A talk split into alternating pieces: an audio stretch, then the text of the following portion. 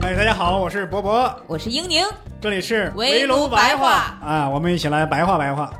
我们两个单口喜剧演员，哎，现在都叫脱口秀演员，要坚持一下，就人市场现在都都认脱口秀演员。那就咱们两个，就就俩人吧，俩人一起，主要是聊书啊、电影啊，跟朋友一块聊天，总之都是一些无用的小知识，希望你们会喜欢，肯定会喜欢。嗯，真的吗？新中国万象新。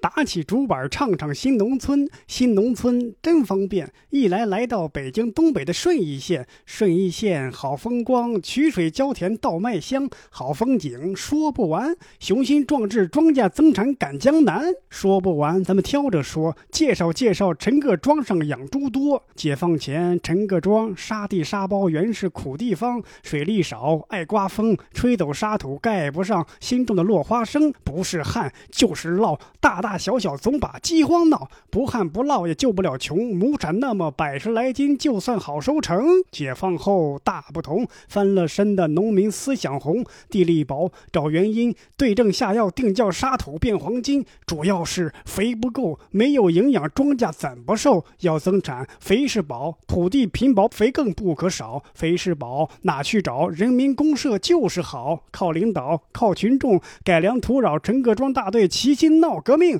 闹革命斗自然，决心要把沙地变良田，兴水利又造田，不许风沙再害人。多养猪，笑呵呵，猪多肥多粮就多。说养猪就养猪，信心百倍，敢于胜利，不许输。啊，刚刚读这一段呢，是一个叫做《陈各庄上养猪多》的快板书啊。这个快板书的这个作者呢，是我国的著名文学家啊，老舍先生。这是他生前发表的最后一篇作品，这个当然不能代表他的这个真实的文学水平啊。他这个创作这个文章的原因啊、动机啊，也也不难想象啊，就是那段荒唐的岁月。今天呢，我们来一起读一下一篇不是老舍创作的，但是追忆老舍、跟老舍有关的一篇作品，叫《怀念老舍同志》，选自哪儿呢？选自巴金先生的晚年的代表作。《随想录》，《随想录》呢是巴金先生从八零年开始写的一部杂文集，基本上是写他在那十年的一些所感所想啊所思，基本上是对个人和历史展开一个追问和反思的一部作品。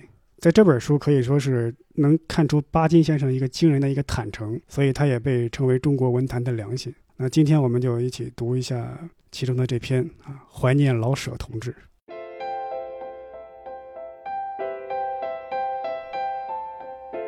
我在悼念中岛健藏先生的文章里提到，一九七七年九月二日虹桥机场送别的事。那天上午离沪返国的，除了中岛夫妇外，还有井上靖先生和其他几位日本朋友。前一天晚上，我拿到中岛、井上两位赠送的书。回到家里，十一点半上床睡不着，翻了翻井上先生的集子《桃李集》，里面有一篇《壶》，就是茶壶的壶，讲到中日两位作家老舍和广津河郎的事情。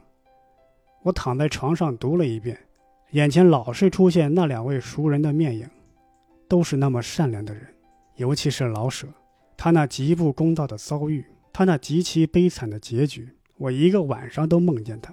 他不停地说：“告诉朋友们，我没有问题。”总之，我睡得不好。第二天一大早，我到了宾馆，陪中岛先生和夫人去机场。在机场贵宾室里，我拉着一位年轻议员找井上先生谈了几句。我告诉他，读了他的《湖》，文章里转述了老舍先生讲过的湖的故事。我说这样的故事我也听人讲过，只是我听到的故事结尾不同。别人对我讲的壶是福建人沏茶用的小茶壶，乞丐并没有摔破它，他和富翁共同占有这只壶，每天一起用它沏茶，一直到死。我说老舍富于幽默感，所以他讲了另外一种结尾。我不知道老舍是怎样死的，但是我不相信他会抱着壶跳楼，他也不会把壶摔碎，他要把美好的珍品留在人间。那天我们在贵宾室停留的时间很短。年轻的中国议员没有读过《湖》，不了解井上先生文章里讲些什么，无法传达我的心意。井上先生这样的回答我：“我是说老舍先生抱着壶跳楼的，意思可能是老舍无意摔破壶。可是原文的最后一句明明是壶碎人亡，壶还是给摔破了。有人来通知客人上飞机，我们的交谈无法继续下去。但井上先生的激动表情给我留下深刻的印象。他告诉同行的佐藤女士：“呃，巴金先生读过湖了。”我当时并不理解为什么井上先生如此郑重地对佐藤女士讲话，把我读他的文章看成一件大事。然而后来我明白了，我读了水上勉先生的散文《蟋蟀罐》，和开高健先生的得奖小说《玉碎》。日本朋友和日本作家似乎比我们更重视老舍同志的悲剧的死亡，他们似乎比我们更痛惜这个巨大的损失。在国内看到怀念老舍的文章，还是近两年的事。井上先生的散文写于1970年12月，那个时候老舍同志的亡灵还作为反动权威受到批斗，为老舍同志雪冤平反的骨灰安放仪式一直拖到1978年6月才举行。而且骨灰盒里也没有骨灰，甚至在一九七七年上半年还不见谁出来公开替死者鸣冤叫屈。我最初听到老舍同志的噩耗是在一九六六年年底，那是造反派为了威胁我们讲出来的。当时他们含糊其辞，也只能算作小道消息吧。以后还听见两三次，都是通过小道传来的，内容互相冲突，传话人自己讲不清楚，而且也不敢负责。只有在虹桥机场送别的前一两天，在衡山宾馆里，从中岛健藏先生的口中，我才第一次正式听见老舍同志的死讯。他说是中日友协的一位负责人在坦率的交谈中讲出来的。但这一次也只是解决了死的问题，至于怎样死法和当时的情况，中岛先生并不知道。我想我将来去北京开会，总可以问个明白。听见中岛先生提到老舍同志名字的时候。我想起了1966年7月10日在人民大会堂同老舍见面的情景。那个上午，北京市人民在人民大会堂举行支援越南人民抗美斗争的大会。我和老舍还有中岛都参加了大会的主席团。有些细节我已在散文《最后的时刻》中描写过了，例如老舍同志用敬爱的眼光望着周总理和陈老总，充满感情地谈起他们。那天我到达人民大会堂。老舍已经坐在那里，同当时的北京市副市长王昆仑在谈话。看见老舍，我感到意外。我到京出席亚非作家紧急会议一个多月，没有听见人提到老舍的名字。我猜想他可能出了什么事，很替他担心。现在坐在他的身旁，听他说：“请告诉朋友们，我没有问题。”我真是万分高兴。过一会儿，中岛先生也来了，看见老舍便亲切地握手寒暄。中岛先生的眼睛突然发亮，那种意外的喜悦，连在旁边的我也能体会到。我的确看到一种衷心愉快的表情。这是中岛先生最后一次看见老舍，也是我最后一次同老舍见面。我哪里想得到一个多月以后将在北京发生的惨剧？否则我一定拉着老舍谈一个整天，劝他避开，让他在精神上有所准备。但有什么办法使他不会受骗呢？我自己后来不也是老老实实的走进牛棚去了吗？这一切中岛先生是比较清楚的。我在一九六六年六月同他接触，就知道他有所预感。他看见我健康的活着，感到意外的高兴；他意外的看见老舍活得健康，更加高兴。他的确比许多人更关心我们。我当时就感觉到他在替我们担心，什么时候会大难临头，他比我们更清醒。可惜我没有机会同日本朋友。继续谈论老舍同志的事情，他们是热爱老舍的，他们尊重这位有才华、有良心的正直善良的作家，在他们的心上，在他们的笔下，他至今仍然活着。四个多月前，我第二次在虹桥机场送别井上先生，我没有再提胡穗的问题。我上次说老舍同志一定会把胡留下，因为他热爱祖国，热爱人民。他虽然含恨死去，却留下许多美好的东西在人间，那就是他那些不朽的作品。我单单提两三个名字就够了：月牙、骆驼祥子和茶馆。在这一点上，井上先生同我大概是一致的。今年上半年，我又看了一次茶馆的演出，太好了。作者那样熟悉旧社会，那样熟悉旧北京人，这是真实的生活，短短两三个钟头里，我重温了五十年的旧梦。在戏快要闭幕的时候，那三个老头儿——王老板、常四爷和秦二爷，在一起最后一次画旧，含着眼泪打哈哈，给自己预备下点纸钱儿，祭奠祭奠自己。我一直流着泪水，好些年没看到这样的好戏了。这难道仅仅是在为旧社会唱挽歌吗？我觉得有人拿着扫帚在清除我心灵中的垃圾。坦率地说，我们谁的心灵中没有封建的尘埃呢？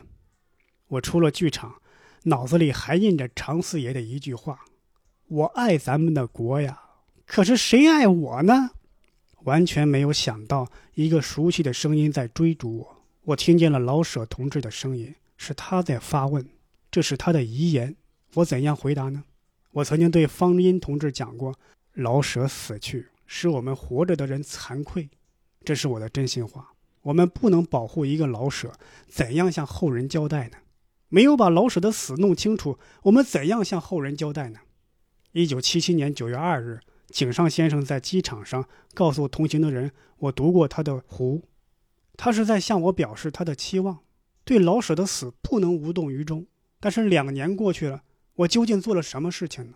我不能不感到惭愧。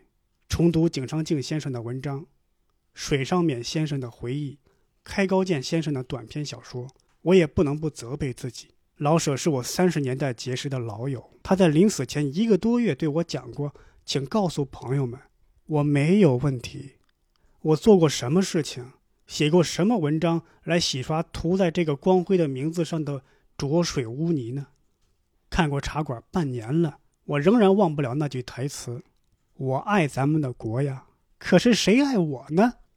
老舍同志是伟大的爱国者。全国解放后，他从海外回来参加祖国社会主义建设事业。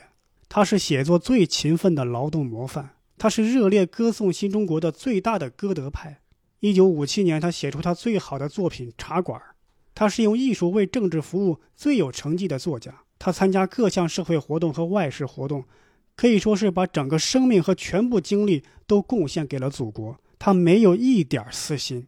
甚至在红卫兵上了街、危机四伏、杀气腾腾的时候，他还拿着事先准备好的发言稿到北京市文联开会，想以市文联主席的身份发动大家积极参加文化大革命。但是就在那里，他受到拳打脚踢，加上人身侮辱，自己成了文化大革命专政的对象。老舍夫人回忆说：“我永远忘不了我自己怎样在深夜用棉花。”蘸着清水，一点一点地替自己的亲人洗清头上、身上的斑斑血迹，不明白是哪里出了问题，不明白为什么会闹成这个样子。我仿佛看见满头血污、包着一块白绸子的老人，一声不响地躺在那里。他有多少思想在翻腾，有多少话要倾吐？他不能就这样撒手而去，他还有多少美好的东西要留下来啊！但是过了一天。他就躺在太平湖的西岸，身上盖了一床破席，没有能把自己心灵中的宝贝完全贡献出来。老舍同志带着多大的遗憾闭上眼睛，这是我们想象得到的。为什么会闹成这个样子？去年六月三日，在北京八宝山公墓礼堂参加老舍同志的骨灰安放仪式，我低头默哀的时候，想起了胡洁清同志的那句问话：“为什么呢？”从主持骨灰安放仪式的人起，一直到我，大家都知道，当然也能够回答，但是已经太迟了。老舍同志离开他所热爱的新社会已经十二年了，一年又过去了。那天我离开八宝山公墓的时候，我忽然想起一位外籍华人，一位知名的女作家的谈话。她说：“中国的知识分子是很了不起的，他们是忠诚的爱国者。”西方的知识分子，如果受到四人帮时代的那些待遇、那些迫害，他们早就跑光了。可是中国的知识分子，不管你给他们准备什么条件，他们能工作时就工作。这位女士脚迹遍天下，见闻广，她不会信口开河。老舍同志是中国知识分子最好的典型，没有能挽救他，我的确感到惭愧，也替我们那一代人感到惭愧。但我们是不是从这位伟大作家的惨死中找到什么教训呢？他的骨灰虽然不知道给抛洒到了什么地方，可是他的著作流传全世界，通过他的口叫出来的中国知识分子的心声，请大家侧耳倾听吧。我爱咱们的国呀，可是谁爱我呢？请多一点关心他们吧，请多一点爱他们吧，不要爱到太迟了的时候。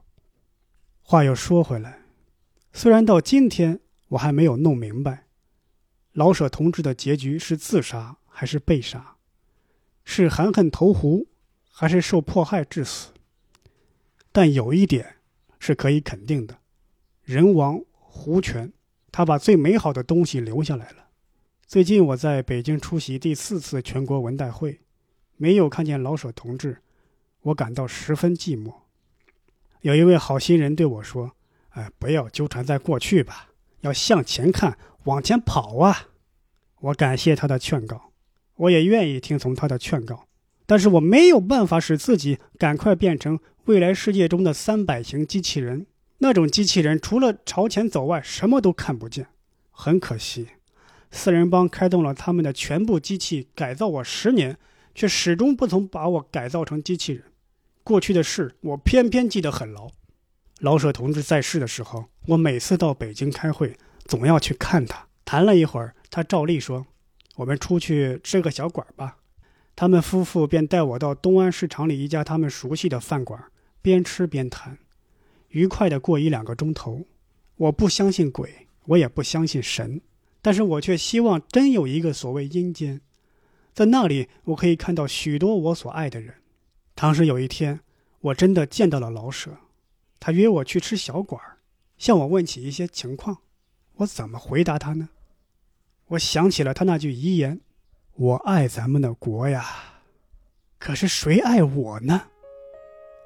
我会紧紧捏住他的手，对他说：“我们都爱你，没有人会忘记你，你要在中国人民中间永远的活下去。”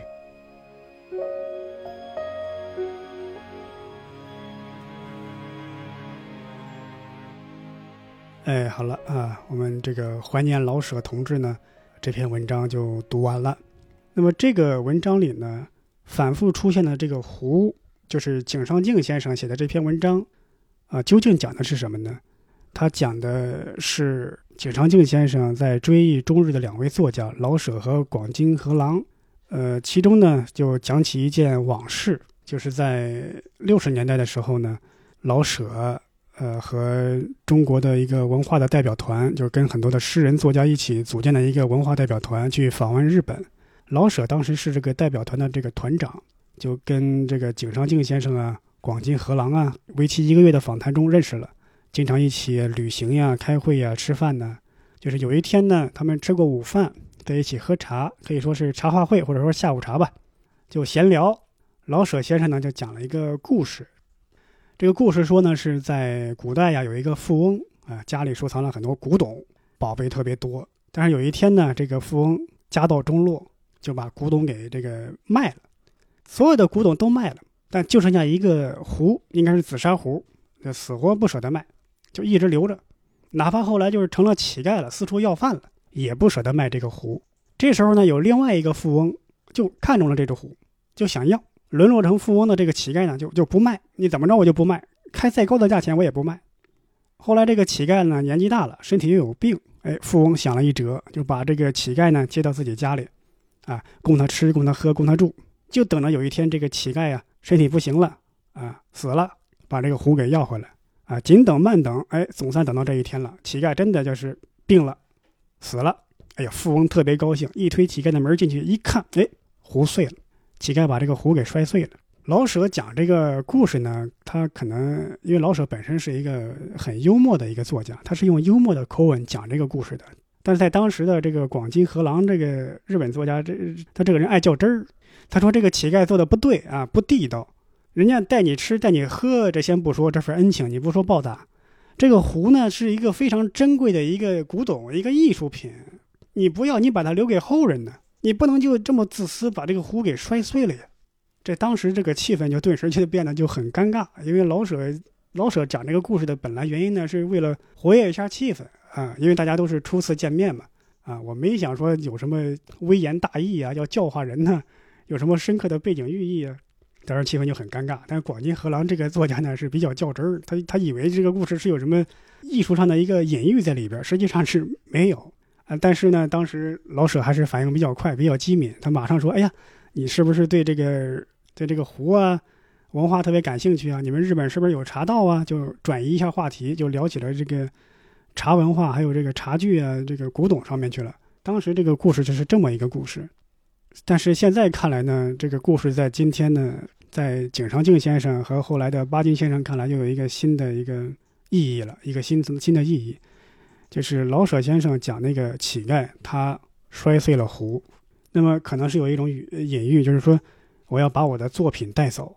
是有这么一层意思在，这是在这个井上靖先生是这么解读的，但是巴金先生呢讲呢，就是说老舍同志呢不会把他的作品带走，而把他的作品就持续的留在人间，留给后代，留给全世界。